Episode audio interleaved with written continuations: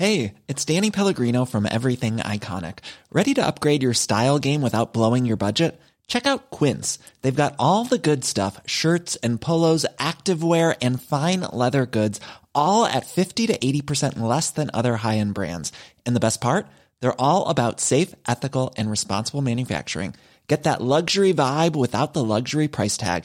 Hit up quince.com slash upgrade for free shipping and 365 day returns on your next order. That's quince.com slash upgrade. Esto es República H. Gracias por estar con nosotros. Nuevo récord de contagios de coronavirus en 24 horas. De ayer a hoy, más de 60 mil. Esto es República H. Muchas gracias por acompañarnos. Yo soy Alejandro Cacho en este miércoles 19 de enero de 2022. Les saludo a quienes nos escuchan por la radio en los 32 entidades de la República, 75 ciudades, 99 frecuencias en México, pero también en Estados Unidos, en el sur de Texas, en Houston, en San Antonio, McAllen, Brownsville, en, eh, en, eh, en Austin, la capital, también nos escuchan, nos siguen por YouTube. Saludos Chicago, saludos eh, San Diego en California, saludos Atlanta en Georgia. Gracias por estar con nosotros. Les recuerdo que por la televisión estamos en el canal 10 de TV Abierta, en el 151 de Easy y 151 de Total Play, o en el 606 de Star TV y el 161 de Sky. Esta noche el repunte de contagios sigue imparable. Por segundo día consecutivo se rompe récord de nuevos contagios. La Secretaría de Salud reportó más de 60.300 contagios nuevos. 60.000 contagios nuevos y más de 300 muertes en las últimas 24 horas. Le daremos todos los detalles. Mientras tanto, continúa la polémica por eh, las acciones de Samuel García y su esposa Mariana Rodríguez en Nuevo León. Samuel García dice que no va a haber sanciones por haber sacado a un niño en condiciones aún no claras. Y López Obrador perdió de vista los derechos del niño, perdió de vista, eh, como él todo lo considera político, habló del caso y pidió no caer en politicarías. Pero no se trata de la politiquería, se trata de resguardar los derechos de un bebé, no de politiquería.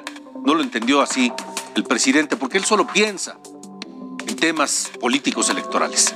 Además, López Obrador siguió apoyando a Pedro Salmerón, el historiador acusado de acoso y propuesto como embajador de México en Panamá. Pidió a las mujeres afectadas presentar denuncias formales. Tendremos información también de esto porque la presidenta de la Comisión eh, de Equidad de Género en el Senado de la República, la morenista Malú Micher, dio a conocer hoy un documento en el que dice que en el Senado analizarán el caso de Pedro Salmerón y que nadie es culpable hasta que se le compruebe lo contrario. O sea, van a apoyar el nombramiento de Salmerón como embajador. Y dicho sea de paso, se ha perdido toda la conciencia, seriedad y la ética para nombrar diplomáticos. Pues si ser diplomático no es, no es enchilame otra. Ser diplomático es toda una carrera importantísima, muy delicada, para gente preparada, no para los cuates ni para los compromisos. Pero bueno, hablaremos de eso más adelante aquí en República H.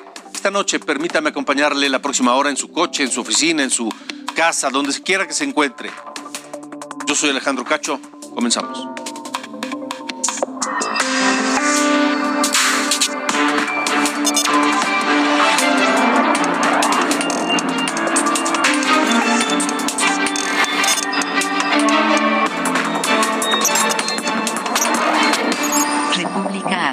Con Alejandro Cacho.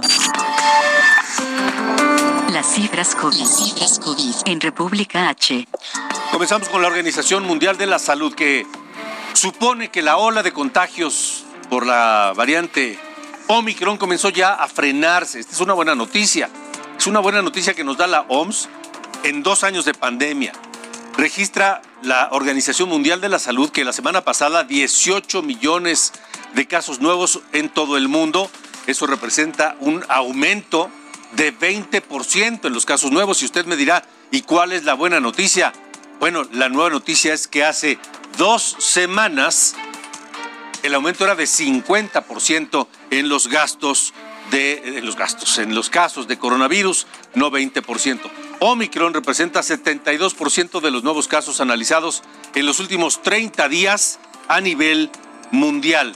En tanto, la Organización Panamericana de la Salud informó que las infecciones de COVID-19 alcanzaron nuevos picos de la pandemia en América. En la última semana se registraron 72 millones de nuevos casos y más de 15 mil muertes.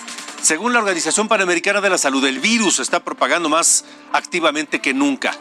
América del Norte es donde más aumentan las hospitalizaciones por coronavirus en este momento y Estados Unidos recomendó a sus habitantes no viajar a 22 países debido al incremento de casos de COVID-19. Entre esos países están cuatro de América Latina. ¿Cuáles son?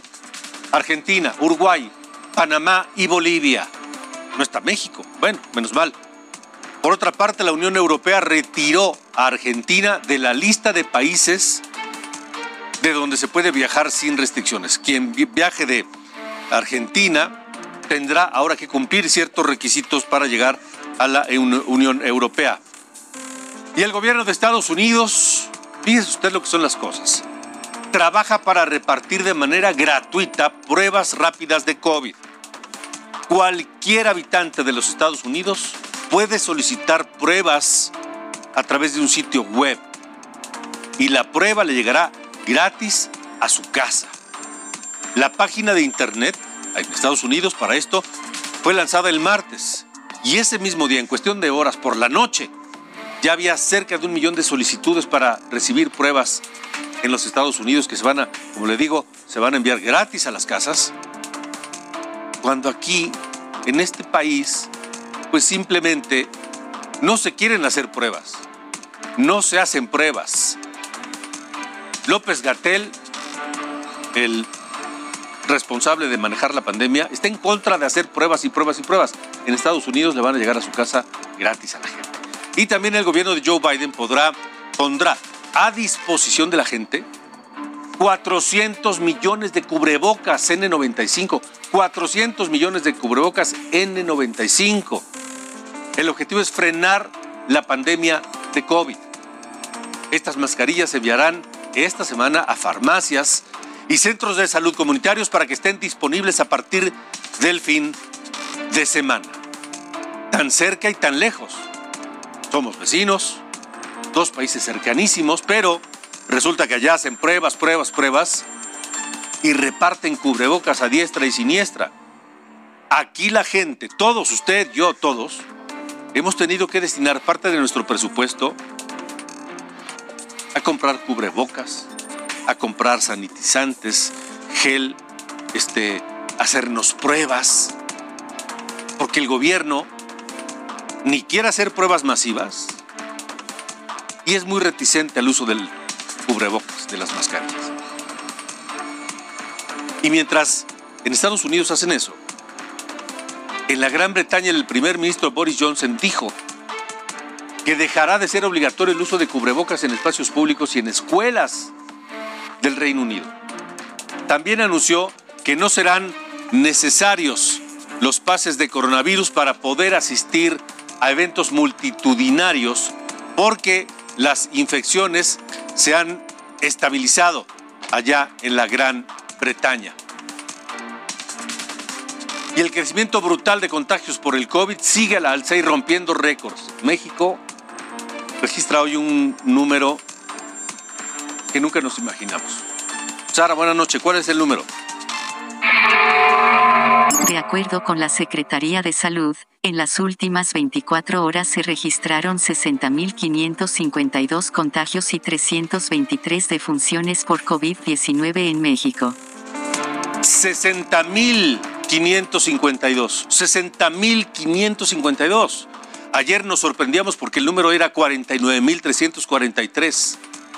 Dio un brinco de 11.000 casos en un día. Qué bueno que vamos muy bien, ¿verdad? Qué bueno que somos ejemplo mundial del manejo de la pandemia. En Nuevo León otra vez se rompió el récord de contagios. 900 solo en 24 horas. En Nuevo León hay largas filas en los módulos para hacer pruebas gratuitas, así como en clínicas y hospitales públicos y privados.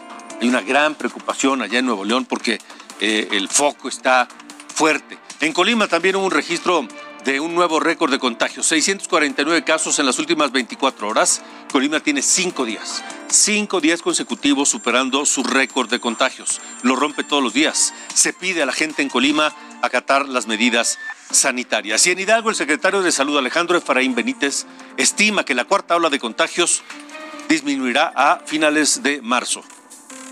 Aseguró que el 75% de los hidalguenses ya están vacunados lo que ha permitido presentar complicaciones, no presentar complicaciones entre los contagiados.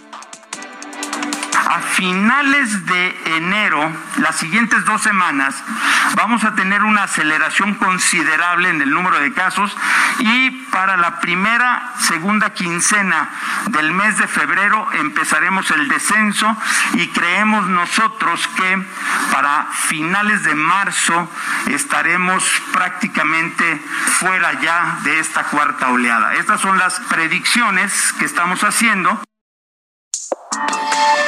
La entrevista en República H. Y mire, en esta hora, en esta cuarta ola de pandemia, de, de, contagios de coronavirus, el personal sanitario, el personal médico, vaya, qué trabajo han hecho. Dos años sin parar, dos años sin descanso, dos años arriesgando su salud y sus vidas. Pero los estragos empiezan a verse. Gerardo García Avilés es el secretario general de la sección 14 del Sindicato de Trabajadores de, de la Secretaría de Salud él está en el Hospital General de México, Eduardo Lisiaga. Gracias por estar con nosotros, doctor. Buenas noches. Buenas noches, Alejandro. Un saludo a todos y gracias por este espacio. Primero, ¿cómo están? ¿Cómo están de ánimo? ¿Cómo están de, de energía, de cansancio?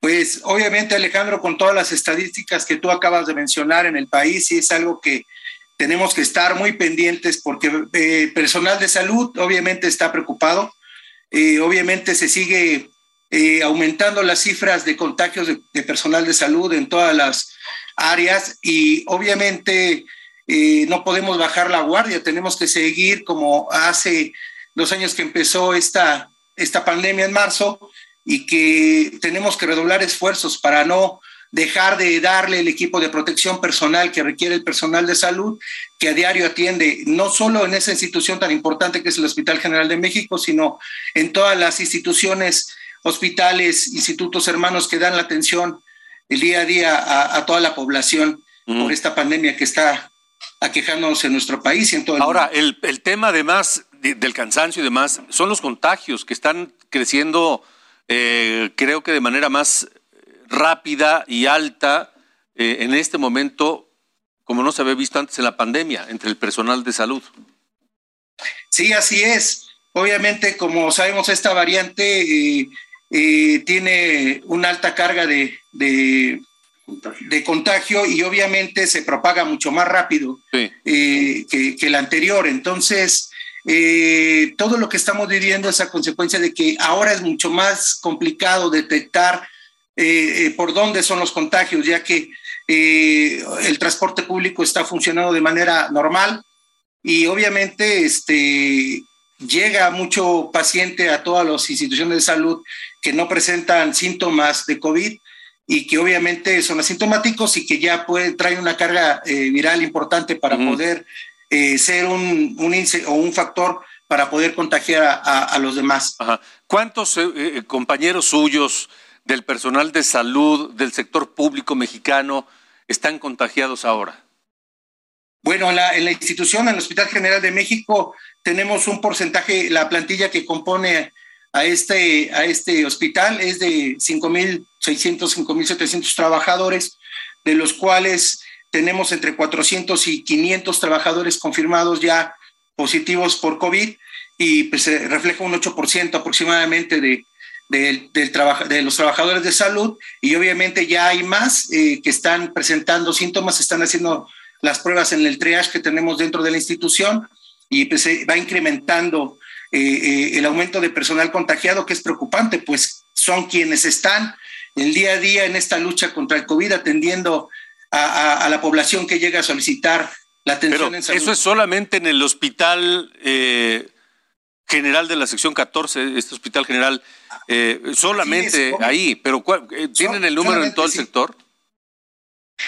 El, porcentaje que manejan todas las instituciones hermanas que dan atención aproximadamente es, eh, es la misma, es variable, pero sí va en aumento. Eh, eh, tenemos una, por decirlo, el hospital vecino del Hospital Infantil de México tiene aproximadamente 330 también trabajadores que están ya con positivo COVID y, por este por consecuencia también las demás instituciones que prestan eh, la atención en salud, no solo las que están consideradas en su momento fueron consideradas como áreas COVID, eh, como el Hospital General de México, el Hospital Juárez, el Hospital El INER, el, el Hospital este, eh, Infantil, como ya lo mencioné, el Hospital H. de Iztapaluca y otros más que se han venido dando la tarea de dar la atención por COVID. es importante señalar que que las instituciones como por ejemplo el Hospital General, que es de alta especialidad, no solo eh, atendió en su momento personal COVID, atendió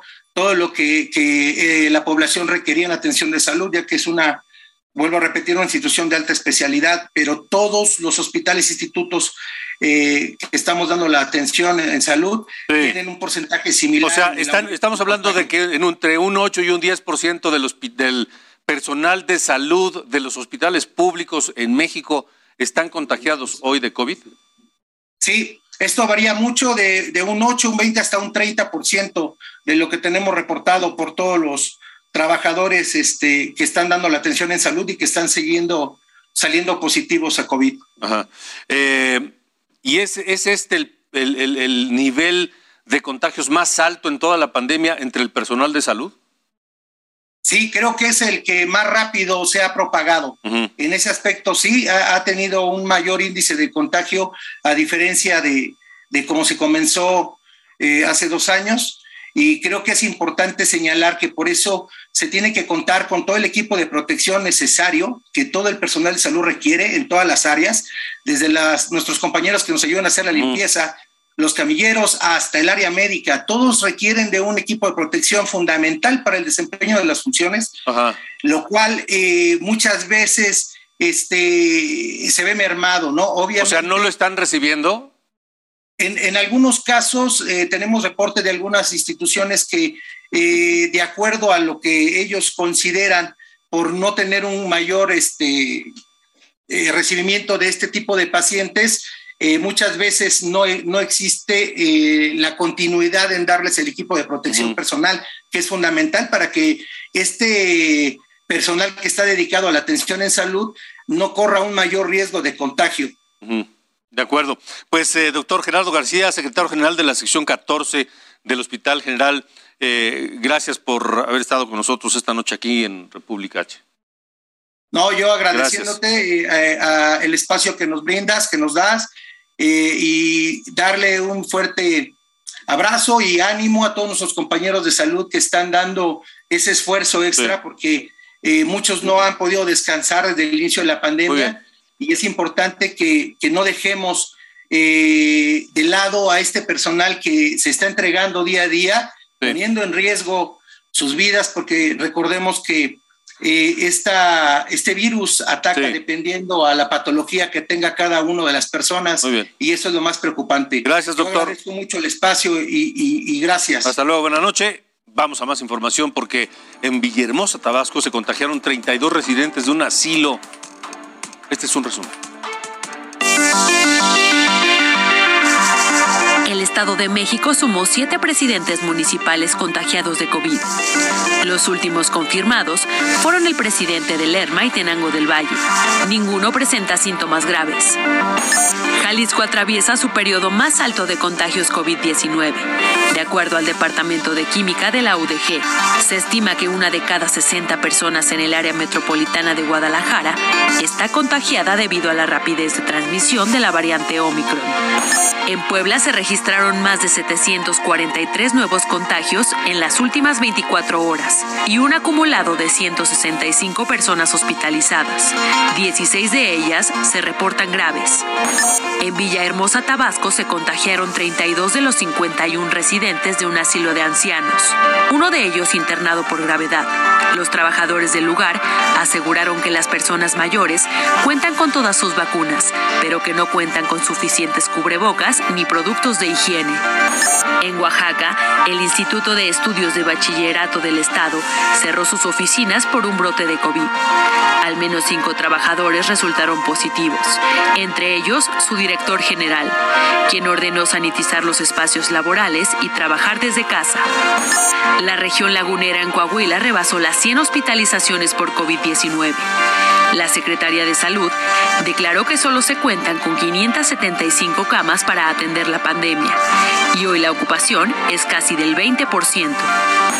La Secretaría de Turismo de Veracruz descartó cancelar las fiestas patronales en el estado pese a la cuarta ola de contagios. Su titular, Xochitl Arbezú, dijo que hasta ahora se llevará a cabo la Feria de la Virgen en Tlacotalpan y cinco carnavales en diferentes municipios, además de la Cumbre Tajín en Papantla. Bueno, por supuesto que no debemos eh, bajar la guardia porque el contagio de coronavirus está durísimo.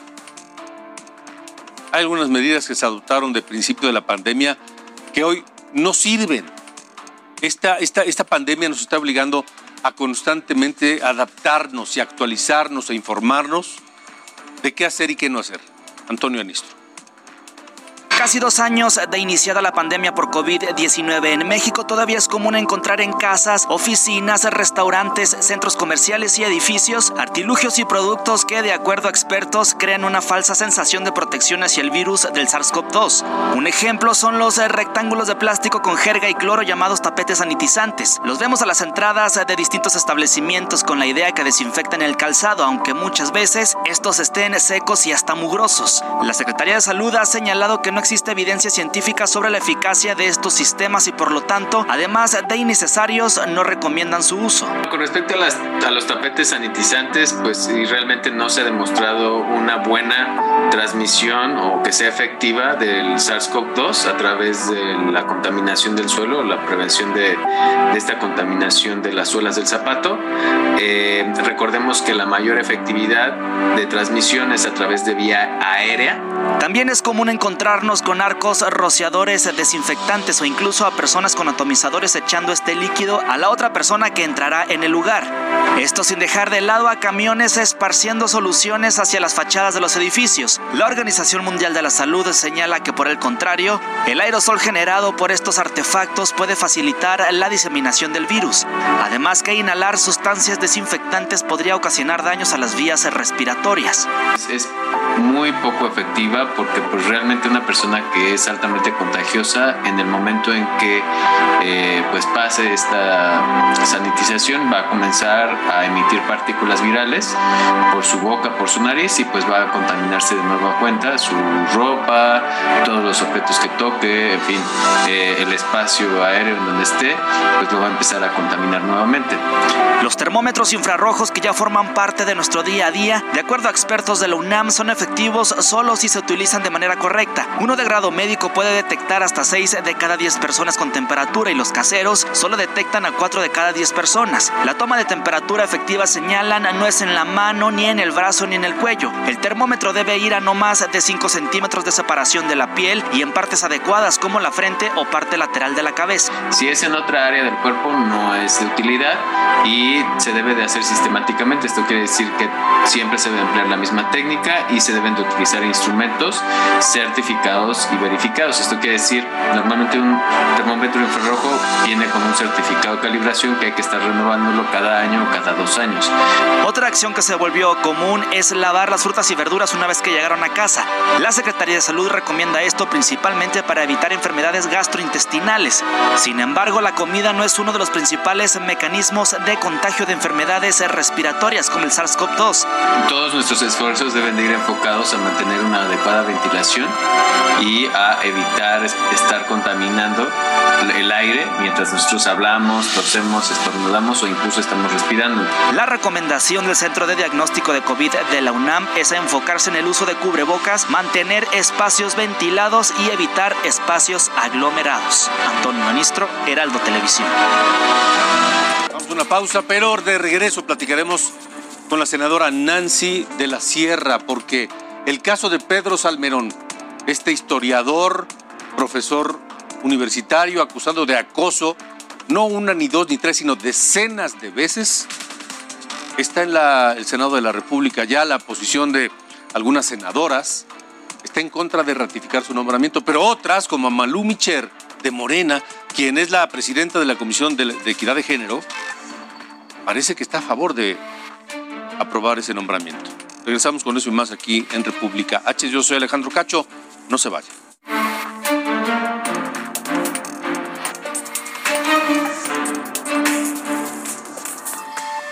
Continuamos. República H. Con Alejandro Cacho. When you're ready to pop the question, the last thing you want to do is second guess the ring.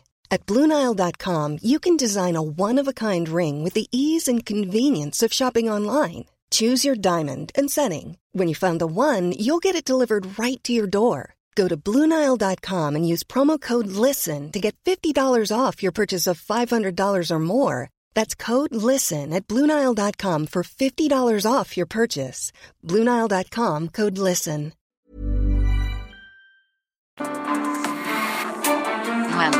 República H, con Alejandro Cacho.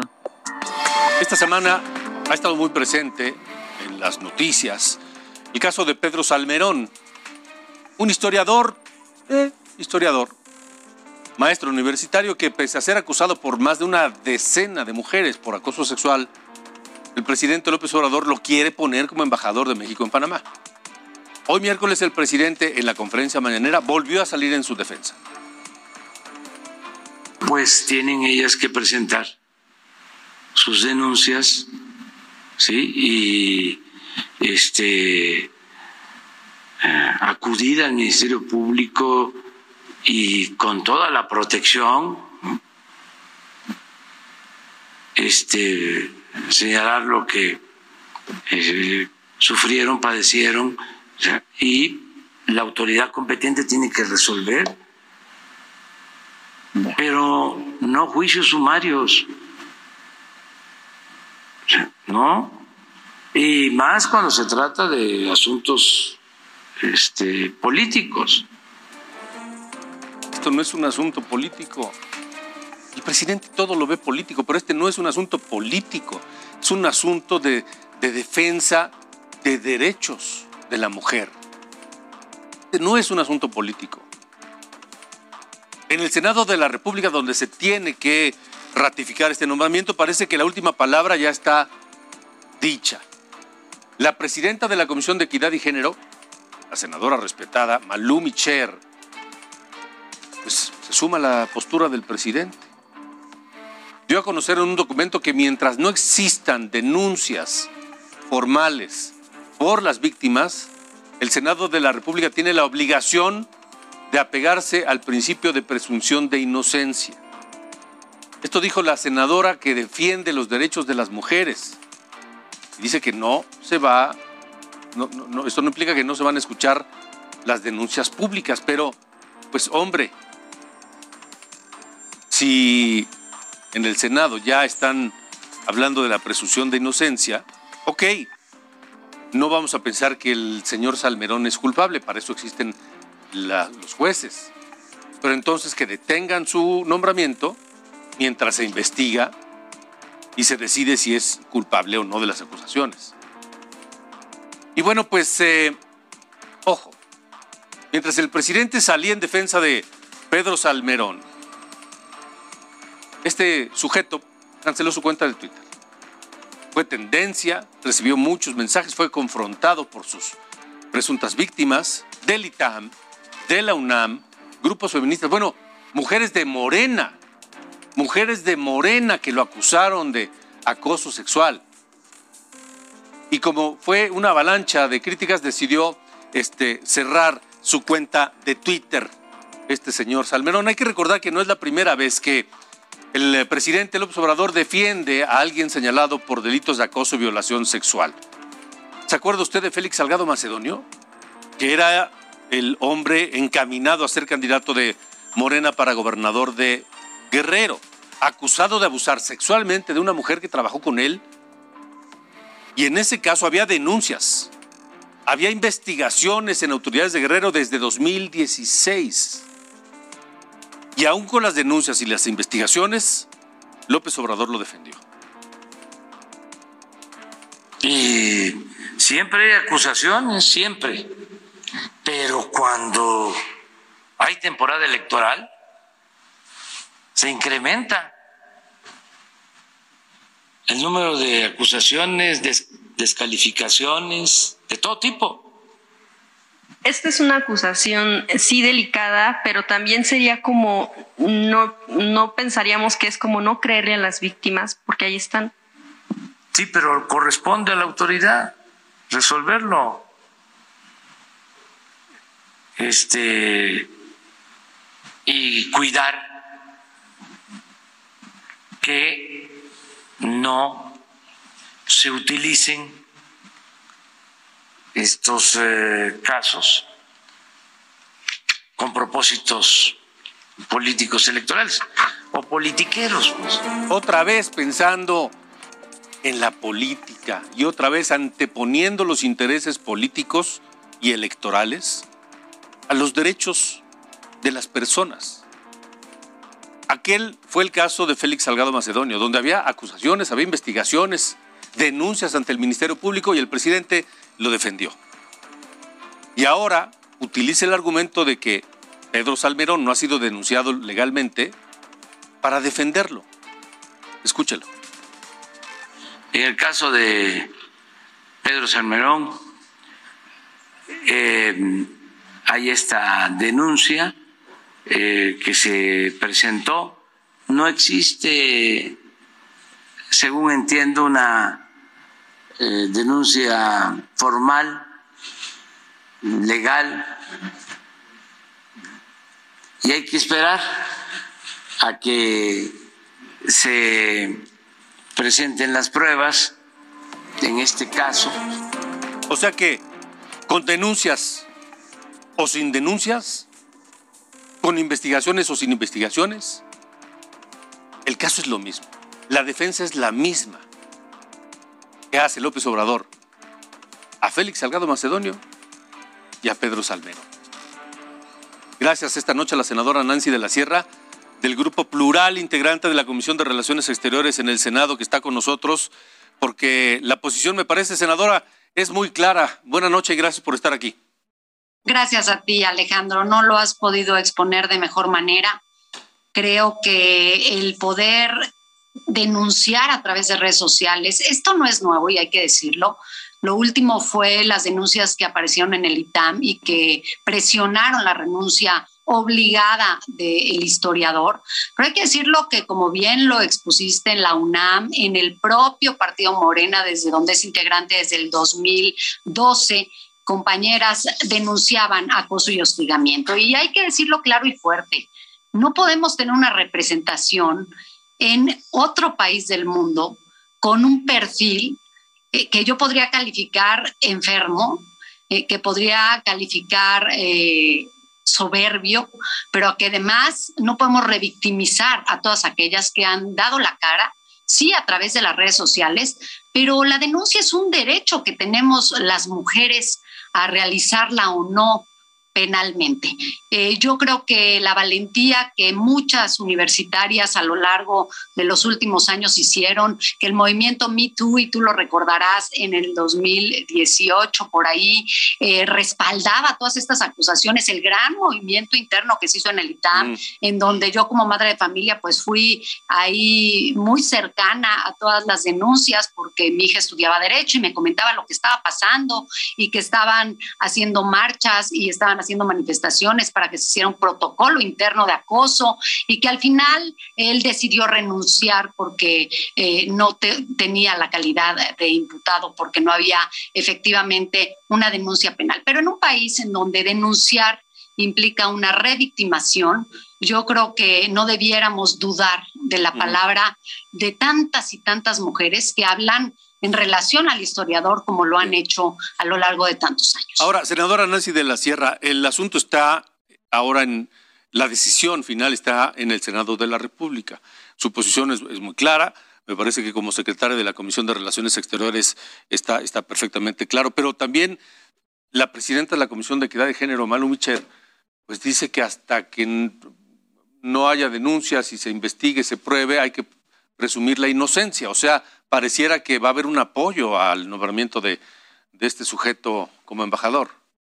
Pues en mi opinión sería lamentable que una mujer como Malu Mitcher, que no solamente ha sido respaldada por el resto de las mujeres y hombres senadores que hemos aprobado, iniciativas que hemos presentado, de verdad muchas, muchas en favor de las mujeres y sus derechos, eh, tomar una postura de indignación y de falta de pruebas ministeriales. Yo creo que a mí me basta con saber que hay universitarias de la UNAM, del ITAM y del propio Morena que denunciaron en su momento el hostigamiento y el acoso y que es muy difícil de probar en un ministerio público cuando yo me presento en un estado de derecho en donde lo primero que me va a decir el juez porque no está capacitado es, pues mire cómo viene usted vestida, seguramente usted lo provocó.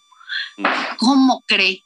A ver, deme las pruebas, deme eh, algunos elementos. Y tú dices, bueno, es que el profesor con su jerarquía me acosaba y me decía que si no me prestaba tal o cual cosa, entonces me iba a bajar mi calificación y el miedo y etc. No, no, no, yo necesito pues pruebas facientes. Entonces, que necesitaba una violación para que entonces sean aceptadas estas denuncias. Yo creo que la valentía de esas mujeres no la podemos desdeñar. Tenemos que hacer una revisión. Por supuesto que vamos a hacer el protocolo que se ha hecho en todos los casos. Yo siempre he estado a favor de los nombramientos del Servicio Exterior Mexicano y de sus integrantes que llevan 20, 30, 40 años en el Servicio Exterior. Y hoy por primera vez nos presentamos ante un hecho eh, que yo calificaría válido por parte del presidente hacer propuestas políticas, se vale, eso no lo voy a juzgar, ahí tienes a, la, ex, a la gobernadora Pavlovich, también al ex gobernador de Campeche, como propuestas también para encabezar embajadas y consulados. Sin embargo, creo que la carta credencial que puedes presentar no solamente puede basarse en tu currículum académico o tu historial. Tiene que basarse en tu conducta, en tu forma de actuar, en tu congruencia y sobre todo en responder, como tú decías al principio, pues, ¿por qué cerramos el Twitter? Si no tiene nada que temer, ¿por qué cerrar un Twitter? Si la libre expresión en este país, en, en, las benditas redes sociales, nos da la oportunidad de expresar lo que deseemos. Entonces, creo que va a ser, sin lugar a dudas, un debate de muy, muy, muy fuerte el que se va a dar, porque tengo conocimiento que muchas mujeres, sobre todo senadoras del PAN y de otros partidos políticos, están también ya rechazando que ni siquiera llegara al Senado. Nos encantaría que ni llegara la postulación, pero si llega, bueno, lo recibiremos, tendrá sus 10, 20 minutos para exposición del tema y seremos contundentes, respetuosas, sí, pero abonaremos, por supuesto, a la defensa de estas mujeres que se sienten lesionadas o violentadas por el historiador. Pues, senadora Nancy de la Sierra, gracias por eh, haber estado con nosotros aquí en República H. Seguiremos atentos y a ver qué pasa en el Senado. Ahí está pues la decisión. Pues en cuanto tengamos tengamos ya el periodo ordinario que empieza el 1 de febrero, seguramente tendremos la programación de estas audiencias y de estas proposiciones. Te agradezco mucho, Alejandro. Un Gracias. Buenas noches. Igualmente. Hasta luego, Hasta luego la, la senadora Nancy de la Sierra. Vamos a un resumen. Nuevo León detuvieron al comandante Cano, operador del cártel de Sinaloa. Ricardo Carpio rindió protesta como nuevo fiscal de Baja California. Con 21 votos a favor, 3 en contra y 0 abstenciones en el Congreso, será el titular de la Fiscalía del Estado los próximos seis años. En Nuevo León detuvieron al líder criminal conocido como el comandante Cano, que operaba en el cártel de Sinaloa. La detención fue en el municipio de Guadalupe mientras comía en un restaurante. Más tarde detuvieron a seis de sus cómplices, quienes también estaban implicados en ejecuciones. En Guerrero, la diputada morenista Araceli Ocampo fue interceptada por un grupo armado y la despojó de su vehículo. Circulaba por la carretera Chilpancingo-Iguala y la dejaron ahí junto con su asistente, donde más tarde fue encontrada por autoridades federales. Un hombre armado sometió y amenazó con disparos al aire a policías de Querétaro. La Secretaría de Seguridad Municipal reportó que lograron detenerlo e investiga también el actuar de los policías. Más de 20 lesionados es el saldo del intento de jóvenes por derribar y brincar vallas en un concierto en León, Guanajuato. Debido a que el acceso al espectáculo se cerró a las 8 de la noche, los fanáticos entraron a la fuerza causando un amontonamiento. Oaxaca está presente en la Feria Internacional de Turismo que se realiza en Madrid, España. El gobernador Alejandro Murat invitó a los reyes de la corona española para que visiten su estado y les obsequió un alebrije hecho y pintado a mano como representación de la amplia cultura que tiene México.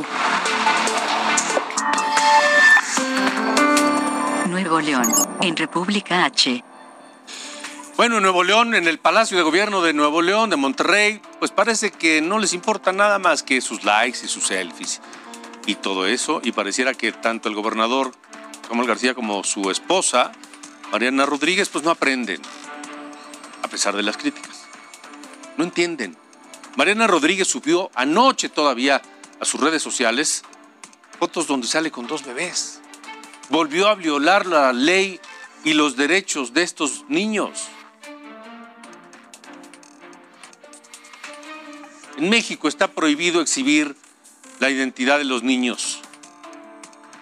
Pero Samuel García, el gobernador, su marido, no se quedó atrás. Promovió la vacunación en menores, cosa que está muy bien, pero volvió a compartir imágenes de niños y niñas cuando la ley lo prohíbe. Violó la ley otra vez y los derechos de los niños. Pero hay más. Hace unas horas Samuel García, fíjense nada más.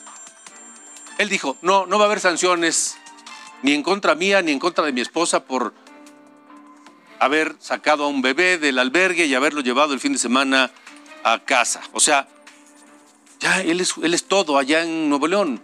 Él es el poder absoluto. Él es el juez. Él decide. Daniela García, tú tienes más detalles. Buenas noches.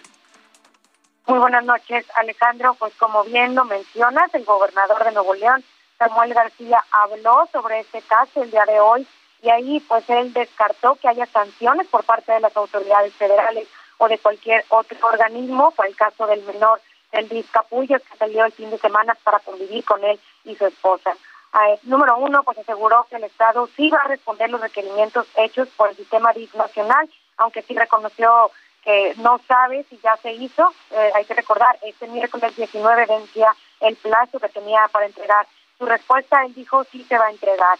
Sin embargo, sí insistió que la investigación anunciada por la autoridad federal es más bien un exhorto, ya que ni el DIF nacional ni la Comisión Estatal de Derechos Humanos, que también inició una queja de oficio, pues tienen jerarquía superior sobre el DIF de Nuevo León, por lo que dice no se podría sancionar directamente al organismo que es autónomo. También descartó haber incumplido con la ley y aseguró que todo se hizo, se hizo bajo reglamentos del mismo DIC. Incluso pues destacó que derivado de la atención a este tipo de programas que ha tenido en los últimos días eh, pues el DIC eh, Capullos en Nuevo León, dijo que se han registrado más de 400 familias para participar en los programas de acogida de menores, por lo que insistió que se trata de algo positivo lo que está sucediendo en torno a la discusión de esta polémica. Pero Alejandro, vamos a escuchar qué lo que mencionaba viva voz el gobernador Samuel García esta mañana. No hay una adopción. Las, no son investigaciones, son exhortos, porque recuerden que el DIF estatal es una autoridad autónoma, no tiene superior jerárquico, ni el DIF nacional, ni la CNDH, ni la Comisión Estatal, pues son sus superiores. Entonces, más que medidas, son exhortos todos se van a contestar. Yo lo que les puedo decir es que va a haber muy buenas noticias muy pronto. Vamos realmente a cambiarles la vida a todos estos niños y niñas del DIF. Alejandro, también es importante mencionar que el gobernador Samuel García también reveló que se encuentra en pláticas con el Poder Judicial del Estado de Nuevo León, en específico dijo que está hablando con el presidente magistrado Arturo Salinas para trabajar en políticas públicas que beneficien a los menores en el Estado y particularmente a los menores que se encuentran dentro del sistema y aseguró que se realizarán mesas de trabajo con especialistas y jueces de lo familiar con un enfoque particular de utilizar los procesos de adopción en Nuevo León. Es la información de esta noche, Alejandro. O sea, él dice que el DIF es autónomo y que nadie tiene ninguna facultad ahí, ni la Comisión Nacional de Derechos Humanos, ni la del Estado, ni nadie. ¿No? Así es, que jerárquicamente no están por encima y que se trataría más bien de exhortos lo que están mm. haciendo estos eh, organismos. Pues mira, yo creo que el señor eh, Samuel García ignora, cuando, siendo abogado, que hay leyes y las leyes están encima de todo. En fin, a ver qué pasa. Gracias, Daniela. Al contrario, Alejandro, estamos pendientes y muy buenas noches. Hasta luego, buenas noches. López Obrador habló del caso esta mañana en Palacio Nacional. Lo de Nuevo León, pues eso tiene que ver con la decisión de los ciudadanos, de la gente. No debe de haber también propósitos eh, politiqueros. Entonces, nosotros no nos vamos a pelear. Chihuahua, en República H. Chihuahua, no son propósitos politiqueros, presidente. No todo es la política. Estamos hablando de los derechos de los niños, en particular del derecho de ese bebé el señor Samuel García y su esposa sacaron el fin de semana para jugar a la casita, a jugar a la mamá y el papá. No son politiqueros, no es politiquería. ¿Dónde quedan los derechos del, del, del niño? ¿Por qué ver todo bajo la lupa de la política? Ay, mire, cambiamos de tema, vayamos a Chihuahua, donde Javier Corral volvió a ser traicionado por su naturaleza. Volvió a salir a hablar de una campaña en su contra, de mentiras, acusó a la gobernadora Maru Campos de corrupta, dijo que se trata de una campaña de propaganda, de falacias sobre él y su, su gobierno, que se distorsionaron las declaraciones del presidente López Obrador. Dice Corral que no mintió para convertirse en candidato y que Maru Campos solo trata de limpiar su nombre, engañando al pueblo. Pero uno no entiende las acusaciones de Corral, porque habla de, de un periódico local allá en el diario de Juárez, donde se reproduce en el diario de Juárez las declaraciones del presidente López Obrador, quien dijo en la conferencia mañanera que efectivamente Javier Corral, pues este, tiene doble nacionalidad y que por eso no podía ser embajador. El propio Javier Corral lo reconoce en sus tweets. Entonces no veo cuál es la mentira. Y luego, Maru Campos, la gobernadora, también habló sobre esto y dice, reconoció el tema de la doble nacionalidad de Javier Corral. Pues bueno, yo respeto las decisiones del presidente de la República, pero pues hay que ver el trabajo que dejó hecho Javier Corral aquí en esta Chihuahua. ¿No se merecería un cargo de este tipo? No soy yo quien para decidir si merece o no merece un cargo. Dice, no soy yo quien decide. Pero el presidente López Obrador fue quien habló del tema y de la doble nacionalidad de Javier Corral. Lo hizo en la conferencia mañanera. Invité a participar a un exgobernador del PAN, a Corral.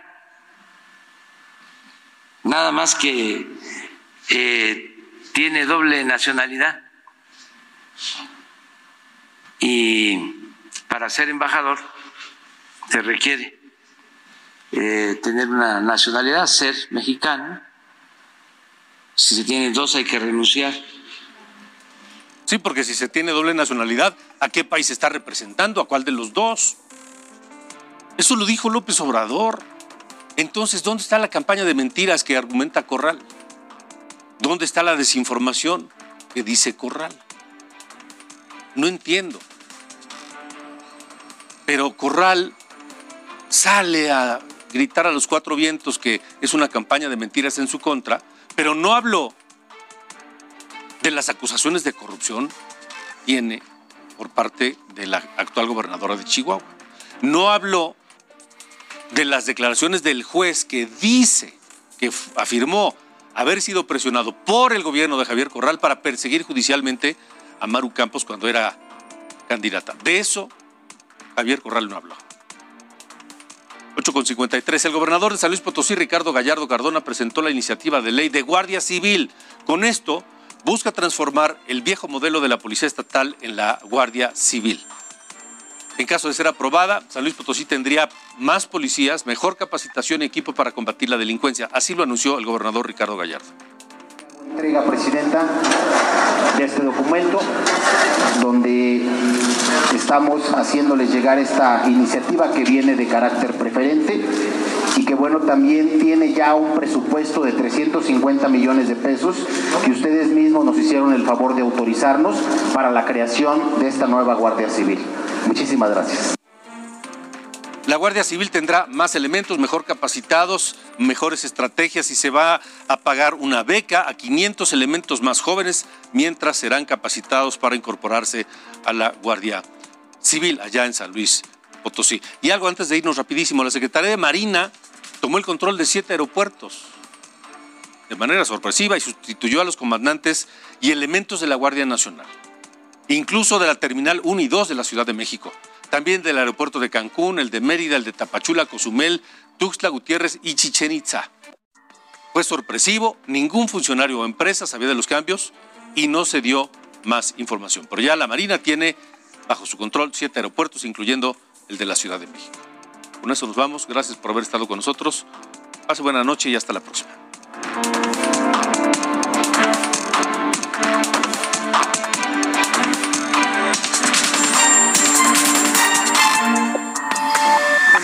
Alejandro Cacho. Even when we're on a budget, we still deserve nice things. Quince is a place to scoop up stunning high-end goods for 50 to 80% less than similar brands. They have buttery soft cashmere sweaters starting at $50, luxurious Italian leather bags, and so much more. Plus, Quince only works with factories that use safe, ethical, and responsible manufacturing. Get the high-end goods you'll love without the high price tag with Quince. Go to quince.com slash style for free shipping and 365-day returns.